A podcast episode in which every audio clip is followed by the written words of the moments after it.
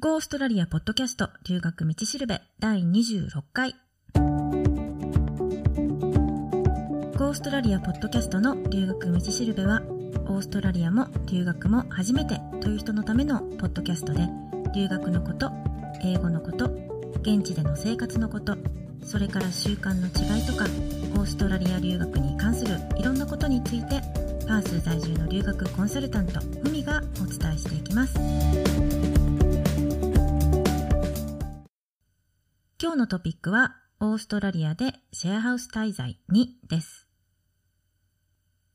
でシェアハウスをネットで探す場合って、日本語で運営されてるシェアハウスの掲示板だったら、もう Google で日本語でね、オーストラリアシェアハウスで、あと自分が行く都市名、まあ、パースだったらパースとかで入力して検索すればもうすぐにヒットするので見つけられると思います。で日本語の掲示板だと日本人のシェアメイトとかあるいは日本人以外の国籍の人でも日本人をシェアメイトにしたいっていう人がいるのでそういう人の広告が載ってることが多いですね。で、あの、日本人ってね、やっぱり印象がいいっていうか、他の国籍に比べると、家とかね、部屋をきれいに使ってくれるとか、礼儀正しいとか、結構あの、好感度がね、高いので、シェアハウスのオーナーが日本人を希望してるっていうこともよくあるんですね。まあ、でも、逆にそれを逆手にとって、日本人は文句を言わないからとか、そういう理由でね、結構好き勝手にやってるオーナーもいるらしいので気をつけておかないといけないんですけどあとせっかくね海外にいるんだから日本人のシェアメイトじゃなくてオージーとか日本以外の国籍の人と住んでみたいって思ってる人も結構いると思うんですよね。なので英語はなんとかなるっていう人であればさっき話した Google の検索で日本語のキーワードを全部英語に変えて検索すればいろいろ出てきます。で、やっぱり部屋を借りるっていうことは、英語の契約内容が理解できないといけないし、日頃のね、コミュニケーションも英語になるので、英語ができないと住んでから困ることになると思うんですよね。まあ友達とかにね、頼れる人がいればいいかもしれないですけど、そうじゃない場合は、シェアハウスに誰か日本人がね、一人でもいた方が安心じゃないかなって思います。で、シェアメイトの国籍は日本人がいいのか、日本以外の国籍がいいのかっていうのは、人によってね、意見が分かれるところだと思うんですよね。やっぱり日本人以外の国籍がいいっていう人は、英語力を伸ばしたいからとか、英語を話さないといけない環境にいたいって思ってたり、あるいは日本以外の国の人と友達になりたいとか、他の国の文化を知りたいとか。で、日本人同士だと気を使うので、他の国の人だったら気が楽とか。そういうふうにね、思ってる人は、日本人以外の人と住んでるっていう人が多いと思いますね。で、あえて日本人のシェアメイトを選ぶっていう人もいて、で、そういう人はね、例えば一歩家の外に出れば、英語環境でもう毎日英語漬けだから、せめて家の中だけでも日本語環境っていうか日本人環境でいたい。なんかその方がね落ち着くし気持ち的に楽っていうそういうふうに思ってる人もいるしで日本以外の国の人のね生活習慣とか考え方とかやっぱりねズレがあるっていうかそういう違いにねついていけないっていうか、まあ、それにストレスを感じるからそういう点ではね日本人の方がやりやすいとかそういう人もいるんですよね。なので、どっちの環境でもいいところ、悪いところってあると思うので、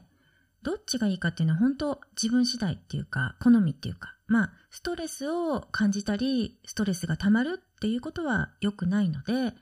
自分がね、一番居心地がいいって思える環境に住めれば、それが一番いいと思います。で、シェアハウスの家賃を見るときに、家賃だけ見ると同じ地域でもすごい差があったりするんですよね。例えば部屋に家具があるかないか。ある場合は furnished って書かれてて、ない場合は unfurnished なんですけど、だいたいシェアの場合は家具付きっていうのが一般的ですね。で、家具っていうのはベッドと洋服ダンス、あるいはクローゼットとかね。まあ基本的に寝るところと洋服とか置くところみたいな。そういう感じですかね。まあもちろん机がある場合もあるし、それ以外に何かある場合もあるんですけど、留学生の場合はね、勉強するための机がいると思うので、もしその借りる部屋にない場合は、自分で買うか、もちろん持ち込んでね、大丈夫かどうかっていうのは、そこのオーナーに確認した方がいいですけど、あるいはその借りる家の中で使えるテーブルがあるかどうかっていうのを確認しておいた方がいいですよね。で、たまにですけど、家具なしっていう場合も時々ね、あったりするんですよね。その場合は、やっぱり家具付きよりもかなり安い場合が多いですね。でも自分で家具を買うっていう場合は、家具をまず揃えるのが大変ですよね。で、出ていく時には処分しないといけないから、売るタイミングとかね、結構難しいこともあるかもしれないですよね。まあ、でも、家具はあの、中古、セカンドハンドって言うんですけど、中古を探せば安く買えると思うし、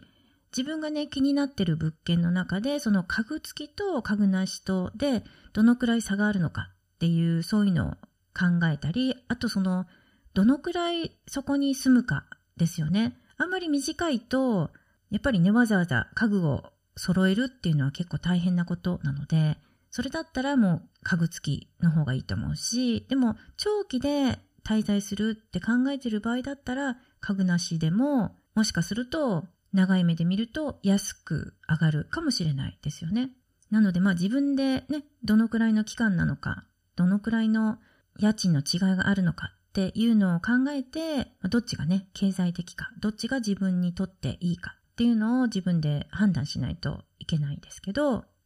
あと、どんな部屋かっていうのでも値段が違ってきますよね。同じ物件でも一人部屋と二人部屋があった場合は、一人当たりの値段っていうのは一人部屋の方が高いし、二人部屋、つまりあの、ルームシェアっていうので、一つの部屋を二人で使うっていうことですよね。それだったら、一人が負担する金額が安くなりますよね。で、ただ二人部屋って、あの、カップルだったらね、いいかもしれないんですけど、友達とかだと、特に女友達の場合は、なんか仲がいい友達でも一緒にね、同じ部屋でずっと生活すると、いろいろこう見えてきて、なんかこうストレスがね、溜まるっていう人も結構多いので、まあその辺は好き好きっていうか性格とかもあると思うので、一緒にね、生活してみないと見えてこない部分もあると思うんですけど、やっぱりこう人に気を使うとか、誰かがこうずっといるとちょっと息苦しいとか、まあ、そんな風に思う場合はもう最初からね、二人部屋よりは一人部屋の方がいろいろね、悩まなくて済むので、最初からね、そちらにしておいた方がいいと思います。あとね、なんか、リビングシェアとかいうのもあるらしいですよね。なんか要はテレビとかね、ソファーが置いてあるリビング。みんなの共有スペースの一角に寝泊まりするっていうやつらしいんですけど、家賃はね、やっぱりかなり安くなるみたいですね。でもほら、プライバシーとかそういうのは全然ないし、まあ、好みとかね、その人の事情にもよるとは思うんですけど、勉強できる環境じゃないので、長期にそれをやるっていうのはちょっと難しいかもしれないですよね。あと他に、パースではね、まだ聞いたことないんですけど、シドニーとかメルボルンとか、まあ、東の方ではね、一部屋をカーテンで区切って3人とか4人とか、もうそれ以上の人数でシェアするっていうことがあるらしいですよね。あと、クローゼットシェアとか、なんか何それって思ったんですけど、クローゼットの中に寝泊まりするっていう、そういうこともあるって聞きました。本当にね、なんか寝泊まりするだけのスペースですよね。であと、最近本当にびっくりしたのが、ベランダシェア？何それって感じでしょ？なんかキャンプでもするのって感じなんですけど、ベランダってあの外にあるベランダですよね多分。そんなところでこう寝泊まりしてる人もいるとか聞いたんですよね。ほんとなんかクローゼットシェアっていうのもすごいびっくりしたんですけど、ベランダシェアはさらにその上を行くというか、まあ、普通はやらないと思うので、やっぱ何かよっぽど事情があったんでしょうね。東の方はそれだけ住む家がないってことですかね。なんかそういうケースもあるらしいです。パースでは、私はね、まだ聞いたことないですけど、で、あと、シェアハウスの家賃なんですけど、その家賃には何の支払いが含まれてるのか、あの、水道光熱費とかね、インターネットとか、あと、冬とか夏とか時期によって、あの、寒かったらヒーターつけたり、暑かったらね、クーラーつけたりとか、そういう時もあると思うんですけど、そういう時に追加のね、光熱費とか支払わないといけないのかとか、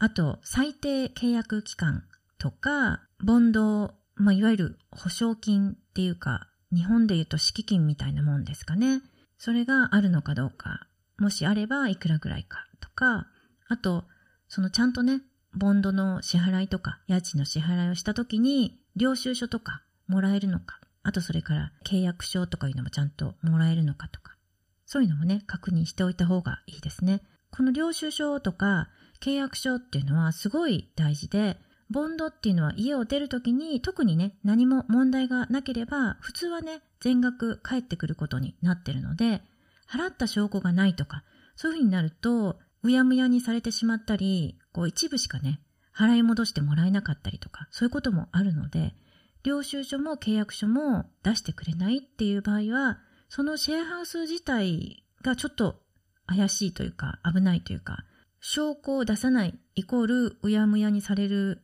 可能性が大きいってことだと思うので、やめた方がいいですよね。で、領収書をもらうときには、払った金額だけじゃなくて、日付とかね、あと払った分の期間、いつからいつまでのものとか、あと払った人の名前、それから受け取った人の名前とか、あと具体的にその払った内容、何が払われたのかっていうそういう詳細をね、ちゃんと記入してもらっておいた方がいいですね。で、あと、シェアハウスを出たいっていう時に、いつまでに知らせたらいいのか。ノーティスって言うんですけど、で、その出た後に、ボンドの払い戻しにはどのくらいの日数がね、かかるのかとか、そういうのも今から入るんですけど、出た時のこと、出る時のこともちゃんと聞いておいた方がいいですね。で、契約書をもらったら、その契約書の内容でわからないこととか、なんかこう、ハウスルールみたいなものがあるのかどうかとか、